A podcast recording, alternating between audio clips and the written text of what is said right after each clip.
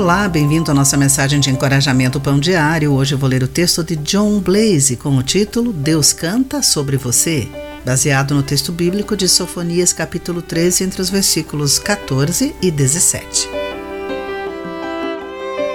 Um ano e meio depois que nosso primeiro filho nasceu, veio uma menina. Fiquei muito feliz por ter uma filha, mas também um pouco inquieto porque, embora soubesse algumas coisas sobre meninos, Aquele era um território desconhecido. Nós a chamamos Sara.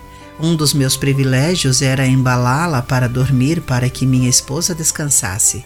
Não tenho certeza do porquê, mas comecei a cantar para ela dormir. E o cântico era: Você é meu brilho de sol.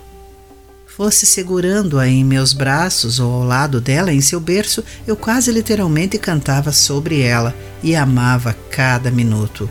Ela está na casa dos 20 anos agora e eu ainda a chamo de brilho do sol. Normalmente pensamos em anjos cantando, mas quando foi a última vez que você pensou em Deus cantando? Isso mesmo, Deus cantando. Além disso, quando você pensou nele cantando sobre você? Sofonias é claro em sua mensagem. O Senhor, seu Deus, se agrada muito de vocês, tanto que se alegrará em vocês. Embora essa mensagem fale diretamente a Jerusalém, é provável que Deus cante sobre os que também já receberam o seu filho como Salvador. Que música ele canta?